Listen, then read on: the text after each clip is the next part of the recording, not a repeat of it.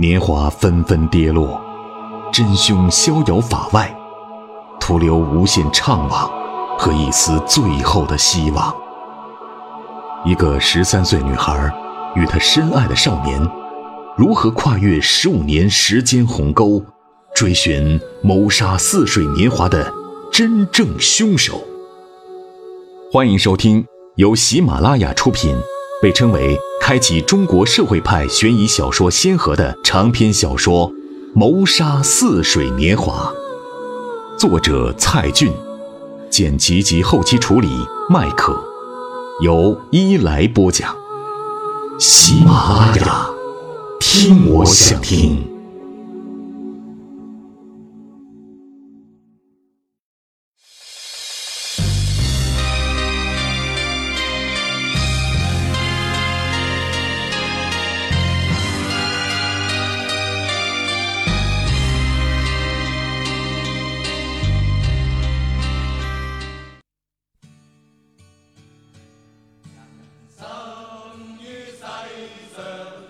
我是赵红兵，今天你点赞了吗？我是张悦，点不点赞你看着办。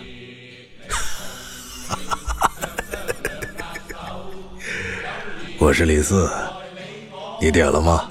哎呦我四哥，哦别笑了，老吓人了。我是孙大伟，我给一来点个赞。我是小北京，一来播的倍儿棒。大家伙多多捧场，多多评论和点赞哈！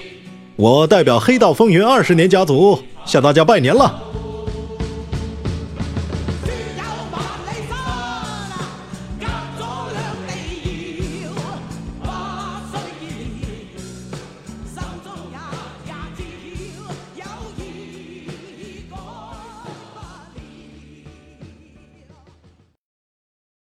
几个老警察一边抹着眼泪，一边打开墓穴的盖板，然后田小麦亲手把父亲的骨灰盒推进妈妈身边的墓穴里。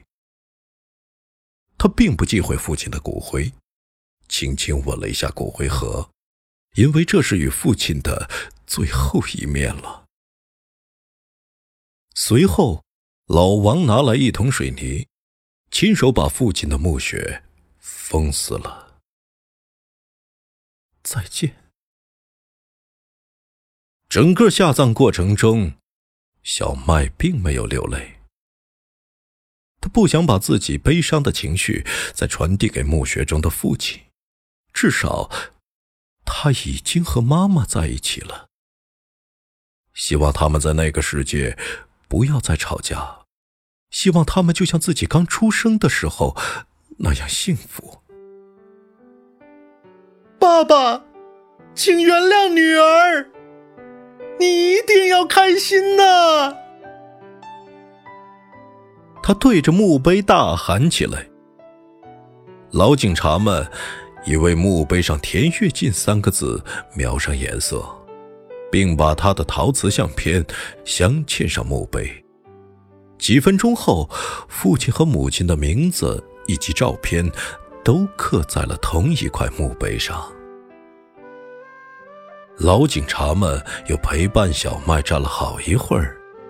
老王喃喃自语地说：“十五年前，我只有二十五岁，刚刚调到我们局里。是你爸爸手把手的教会我，应该怎样才能成为一个好警察。很遗憾。”十五年过去了，南明路那桩凶案还没有破获，就连受害人的丈夫和儿子也都离开了人世，而你爸爸也已经不在了。但抓住那只恶鬼，是他永远的心愿。我到死也不会放弃的。受害人的儿子还活着。刹那间，小麦几乎说出了这句话，却又硬生生的咽了回去。他再度看着父亲的墓碑，看着两个大理石盖板下的墓穴。又一阵寒风吹过他的发髻，触动了脑中的某根神经。一句话如同字幕从脑海中闪过：“等你来，我们一起把秘密从坟墓里挖出来。”这是钱玲临死前发给他的短信。坟墓。此刻站在坟墓前的田小麦，突然明白了，什么叫做坟墓。入土为安。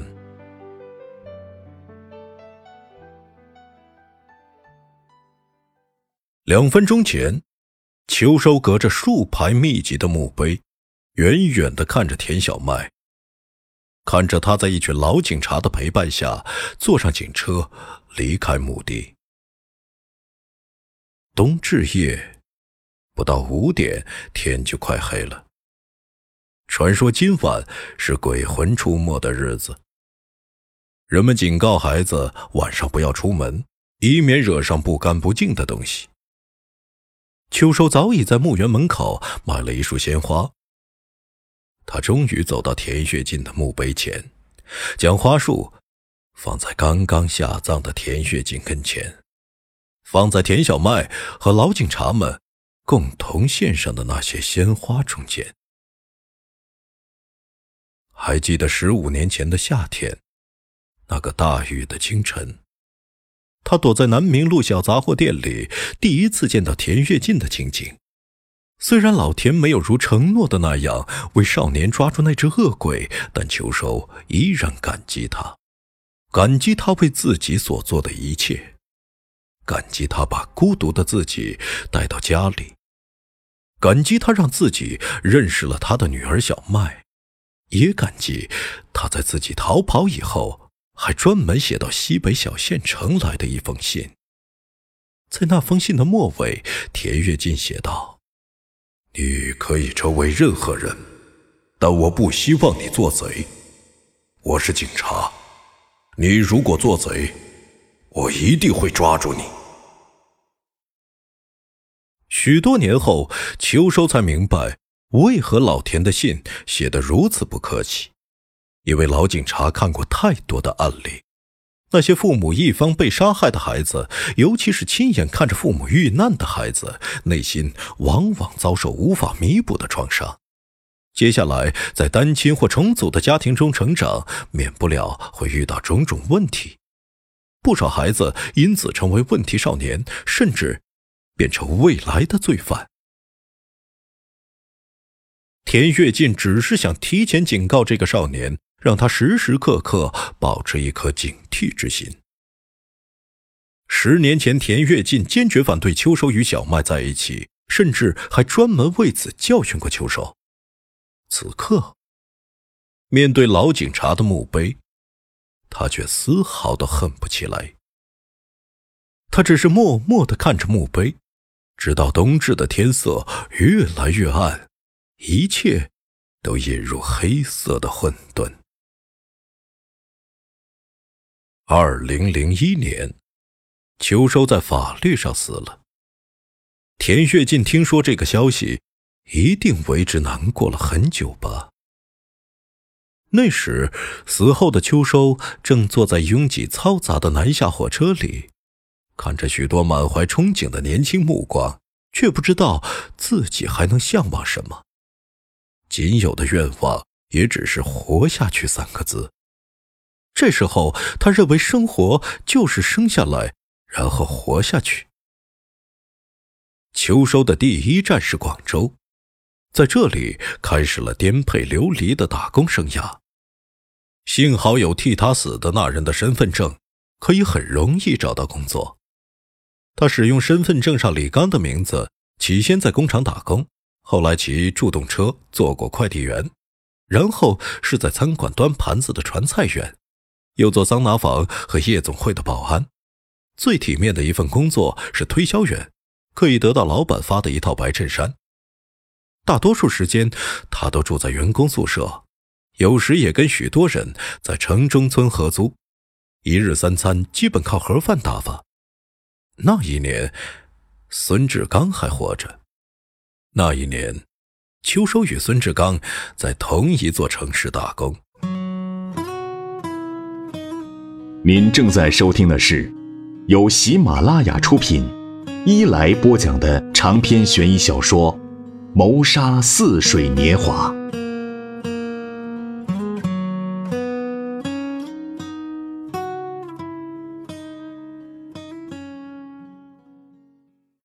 那是一家香港人开的成衣工厂，老板在一夜之间逃出关口，秋收和一群工人被赶到了大街上。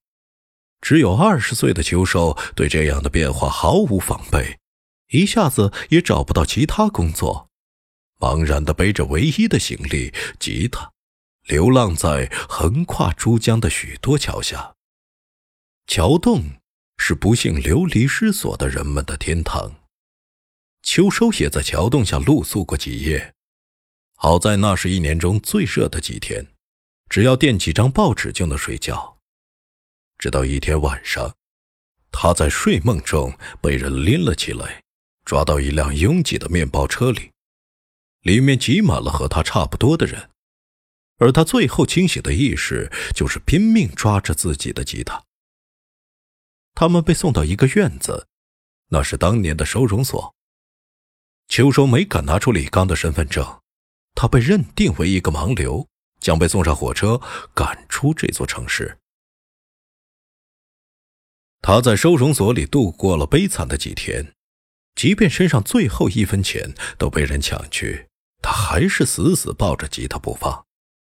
然而，他并没有像别人那样被遣返原籍，而是被一个强壮的汉子领了出来。秋收看到那个汉子，就有些害怕，但心想总比死在收容所里好吧。于是他跟着汉子来到一个出租屋里，在那里认识了大哥、二哥、三哥，直到六哥。秋收成了他们的老七，他们每天待在出租屋里打牌，准时吃到新鲜的饭菜，晚上还能出去洗热水澡。日子过得煞是惬意，然而他总怀疑这些人的来历，不晓得他们的钱是从哪里来的。一个月后，有天晚上，六个哥哥回到出租屋，还带来一个四五岁的小女孩。他们关照秋收，必须把小女孩看紧，二十四小时寸步不离。可是小女孩不停的哭喊，整夜不肯睡觉。拼命叫着爸爸妈妈。他从小女孩穿的衣服判断，多半是有钱人家的孩子。秋收突然才明白，这是一个专门绑架勒索的犯罪集团。白天，哥哥们要出去干活了。大哥临行前再次关照秋收，说只要照看孩子三天。大哥随手给了秋收两千元。答应，只要三天过去，就会把小女孩送回给他父母。秋收还可以得到十倍于此的奖励。等到哥哥们远去以后，秋收带着小女孩逃出了出租屋，还没忘记带上吉他。小女孩基本只会粤语，更说不清自家的地址。秋收费了好一番波折，才找到他家的门口，那是一栋别墅。但他没敢进去，更不敢见他的父母，而是迅速逃跑了。他没走远，躲在附近树丛中，看到别墅大门打开，一对夫妇惊讶的抱紧女儿，痛哭流涕，这才悄然离去。然后，秋收找了一部公用电话，拨打了幺幺零，告诉警方哥哥们的出租屋地址。几周以后。他在广州找到一个夜总会保安的工作，员工宿舍里有台二手彩电。秋收在电视新闻里看到了戴手铐的大哥。警方说他们专门绑架有钱人的小孩，赎金到手以后就撕票。报道里提到，警方已追捕他们多年，最近根据一条市民提供的线索，迅速果断地抓获了这个绑架团伙。谢谢。数年之后，秋收大声的对墓碑下的田跃进说：“冬至夜，小麦从郊外的墓地赶回市区。虽然搭乘老王的警车，还是堵了两个多小时，只能在车上吃些饼干充饥。他让警车开到市中心一条幽静的小路，停在一栋老房子门前。老王这才明白，小麦要重返钱玲遇害的现场。需要我陪你进去吗？我自己可以应付。小麦拒绝了一车警察的好意，独自下车，让他们早点回家。过早黑暗的天空下，他按响了钱玲生前租住的房门。开门的照例是房东太太。小麦说想看看钱玲住过的房子，因为成了凶宅，至今还未租出去。房东太太很是郁闷。再次看到小麦，更不会有好脸色。不过，当小麦塞给他一大沓钞票，他和颜悦色地开了门，把小麦引入曾经的凶杀现场。还是那幽静的小院，在冬至夜的黑暗覆盖下，竟显出墓地般的凄凉。房东太太害怕引来晦气，急忙闪身离开了，只留小麦独自站在寒风里。他看到了那棵树。当离开父亲的墓地，小麦就不停地看着手机，看着钱玲最后发来的那条短信：“等你来，我们一起把秘密从坟墓里挖出来。”还有什么秘密？他低头回忆自己和钱玲的少女时代，回忆高考前夕每个共同度过的夜晚。等一等，小麦想起了什么？那棵树，树，入土为安。此刻，发生过凶案的庭院里。那棵孤零零的梅树却长得更旺盛了，很快就会开出冷艳的梅花。钱玲最喜欢的就是梅花，高二那年寒假还拖着小麦去苏州赏过梅。高考前夕，他们不开心的时候，钱玲就把他们两个合影的大头贴埋葬到宿舍楼外梅花树下的泥土中，就好像把他们的友情埋进了坟墓。坟墓，梅树下，就是钱玲所说的坟墓。这也是他在绝笔短信里的意思。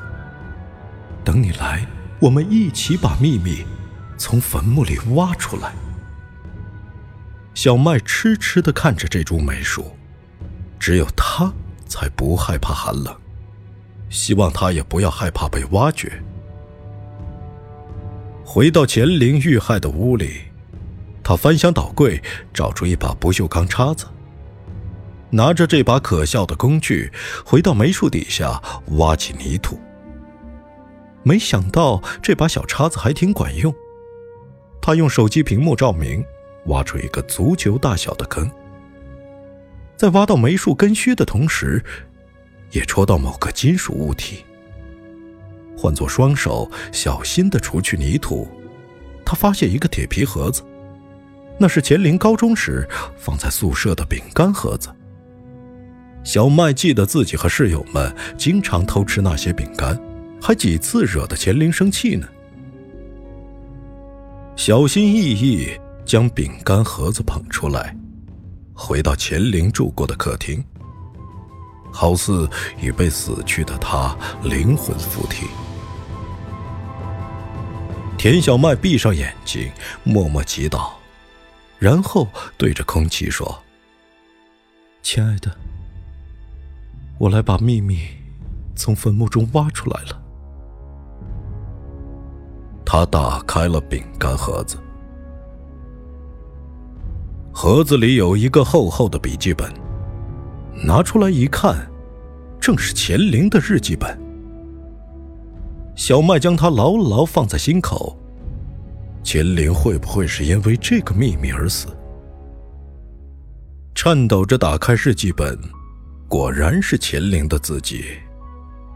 第一页是一九九八年十一月十九日。秦玲的爸爸把这个日记本作为礼物送给女儿，从此他决定每天都在这个日记本上记录自己的心情。记得高中时，常看到钱玲晚上趴在上铺写日记，每当小麦悄悄爬上去，他就会一脸严肃地合上日记，坚决不让别人看一个字。平时。钱玲把日记锁在抽屉里，这是对死党唯一保留的秘密。此刻，这些秘密全部大白于小麦的眼中，想必也是乾陵死前的遗愿。